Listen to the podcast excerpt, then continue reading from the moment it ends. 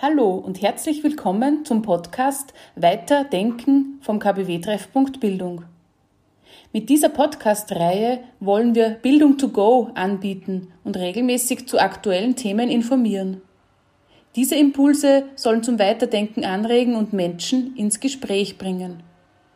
Nähere Informationen zum Podcast, zum KBW-Treffpunkt Bildung sowie anderen spannenden Themen finden Sie unter www kbw-ooe.at. In dieser Podcast-Folge spricht Alexandra Gussetti über das Thema seinen Platz im Leben einnehmen. Ein gutes Leben. Was es denn zu einem guten Leben braucht, darüber hat sich in der Philosophie schon so manch einer Gedanken gemacht. Schon die alten Griechen diskutieren ganz viel über das gute Leben und was es denn zu einem guten Leben denn alles braucht. Aristoteles meint, ein gutes Leben hat ganz viel damit zu tun, seine Fähigkeiten und Talente zu leben und in die Gemeinschaft einzubringen. Also nicht nur für sich selber, quasi als Bedürfnisbefriedigung, sondern das einzubringen, zu teilen mit anderen, sodass quasi das große Ganze fruchtbar wird. Und Aristoteles meinte, dass dies beglückt, befriedigt, auch wenn man nicht immer Anerkennung oder Applaus erntet, aber es befriedigt irgendwie zum großen Ganzen im Sinne seiner eigenen Fähigkeiten und Talente beizutragen. Dieser Gedanke hat sich erstaunlicherweise oder vielleicht auch weniger erstaunlicherweise gehalten, denn in jeder Glückstheorie wird eigentlich auf diese alte aristotelische Ethik verwiesen. Ich möchte jetzt ein Zitat vorlesen von Martha Nussbaum, also von den alten Griechen hin zu was sehr zeitgenössischem.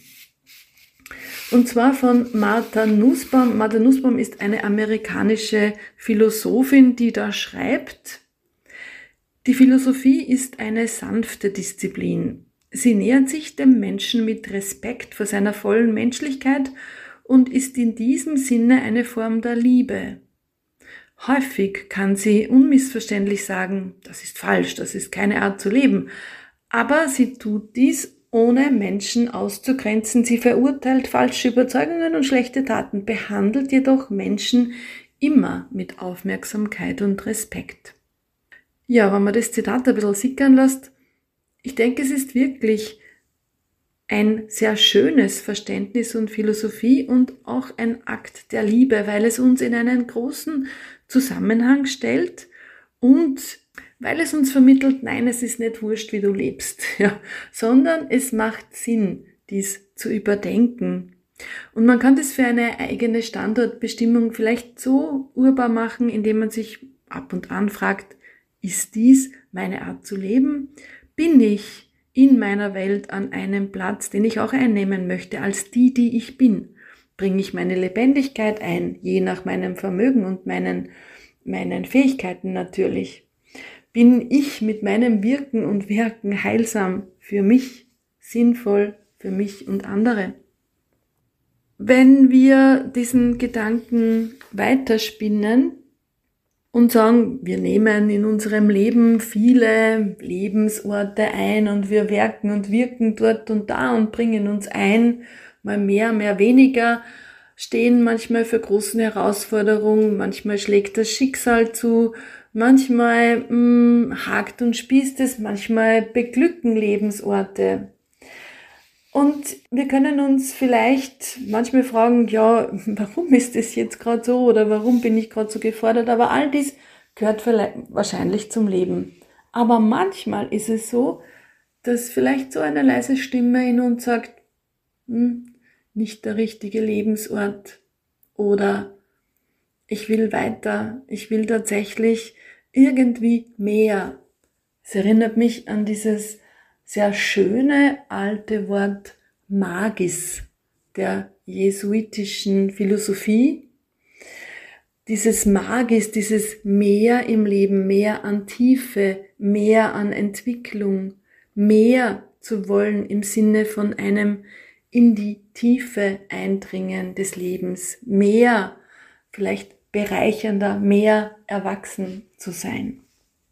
Nun kann man sagen, solche Fragen zu stellen sind irgendwie ein Privileg, weil wer, viele können sich das vielleicht überhaupt nicht fragen. Das stimmt. Aber wenn wir sagen, diesen Ort einzunehmen, an dem wir wirken, werken wollen oder sollen, hat vielleicht auch viel mit Lebensgestaltung zu tun, dann meine ich, ja, wir können uns das schon fragen, weil wie wir miteinander umgehen, das kann man sich fast immer fragen. So meine eigene Lebensreise, hm, die war ein großes, eine große Reise, weil mich hat so eine Ahnung getrieben, ja, es gibt für mich einen stimmigen Lebensort, auch wenn der in jüngeren Jahren oft von widrigen Lebensumständen nicht ganz so einsichtig war. Und so ging meine Lebensreise tatsächlich von der Taxifahrerin, der Waldarbeiterin, der Tischlermeisterin, der Frauenberaterin, der Sozialpädagogin bis hin zur Qigong-Lehrerin, zur psychologischen Beraterin und zur Philosophin. Gelandet bin ich einerseits in der Philosophie und in meditativer Praxis. Und das ist jetzt vielleicht eine Erkenntnis, die vielleicht, ja, eigentlich irgendwie einen Sinn macht, dass es weniger um den Ort an sich geht, sondern sowas wie eine innere Heimat. Für mich ist es Philosophie und meditative Praxis von dort aus, gleichsam von diesem Fundament, von diesem Schiff aus, wenn man so sagen möchte, lässt es sich ganz gut leben und ich kann meine Profession als Philosophin, Beraterin ganz gut und Lehrende ganz gut ausüben. Ich habe für mich erkannt, dass es fast eine existenzielle Notwendigkeit war, immer wieder aufzubrechen und dieser Frage, vielleicht auch diesem inneren Magis nachzugehen. Nun noch ein weiterer Gedanke, wenn wir wieder alten Aristoteles Fährte aufnehmen, der sagt, ja, das beglückt auch irgendwie, dann könnte man sagen, vielleicht mag man sich dann auch ganz gern, vielleicht kann man sich selber besser leiden, wenn man irgendwie so das Gefühl hat, man ist an einem sinnvollen Lebensort oder an einer sinnvollen inneren Heimat gelandet. Und man könnte sagen, auch die anderen können einen dann vielleicht besser leiden, ja, weil, naja, wenn man mit sich selber zufrieden ist, dann hat man vielleicht ein bisschen eine Ausstrahlung oder eine Resonanz, was sich auf die anderen ganz günstig auswirkt.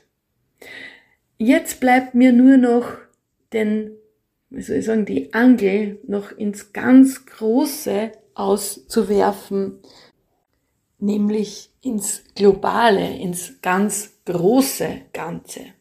Weil, wenn wir wieder auf den Spuren alter aristotelischer Ethik sagen, ein gutes Leben für sich zu wollen, impliziert immer ganz selbstverständlich, dies auch für andere zu wollen und einzufordern. Dann könnte man dem natürlich hinzufügen, das gilt auch fürs große Ganze, für globale Verantwortung und bedeutet tatsächlich auch die Erinnerung oder die Aufforderung zu globaler Verantwortung ernst zu nehmen sich der eigenen Würde bewusst zu sein und die Würde der anderen im Auge zu haben und Verantwortung fürs große Ganze, für globale Verantwortung zu übernehmen, macht Sinn und ich glaube, auch da kann man sagen, letztendlich befriedigt und beglückt es. Nun zum Abschluss noch ein, so quasi wie ein kleiner Wink der Philosophie, der Freundin der Weisheit, die uns ja immer wieder doch mal lauter, mal leiser fragt, was willst du wirklich? Was willst du aus dem bisschen Leben machen, das dir zur Verfügung steht?